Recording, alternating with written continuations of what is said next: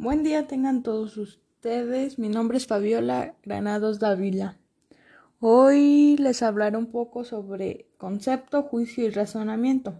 Que lo que yo he aprendido es que el concepto es obra que siempre en el pensamiento como miembro de determinada relación lógica.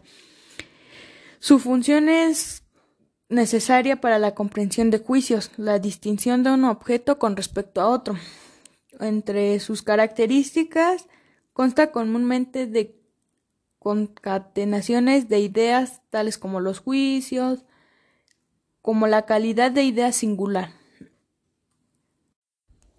Entre la división de concepto está la por la extensión, por la comprensión, por el modo de, de presentarse en nuestra inteligencia y por la relación. Bien, ahora el juicio es un pensamiento en el que se afirma o se niega algo sobre algo. Sus elementos es el sujeto, es el objeto del juicio, predicado, lo que se afirma o se niega. Se niega. copula. Establece que el pensado en el predicado es propio o no propio. Clasificación de los juicios. 1. La cantidad. 2. Por la cualidad. 3 por la relación o 4 por la modalidad. Relaciones lógicas entre los juicios. Equivalencias. Son los equivalentes de los juicios que no son, que no son diferentes sino por la expresión.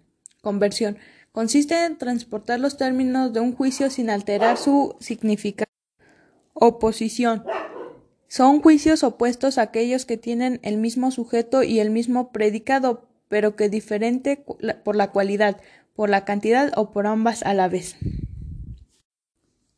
Supone tres elementos, sujeto, idea de afirmar alguna cosa, predicado, por lo que afirmas del sujeto, y verbo por relación entre el sujeto y el predicado. Pueden ser universal, afirmativo, verdadero, afirma lo que se debe afirmar o se niega lo que se debe de negar, particular, cantidad, negativo, cualidad. Bien, ahora el razonamiento es la función cognitiva del pensamiento y puede ser construido o ser parte de nuestras habilidades de pensamiento. Es, una, es un encadenamiento de reflexiones.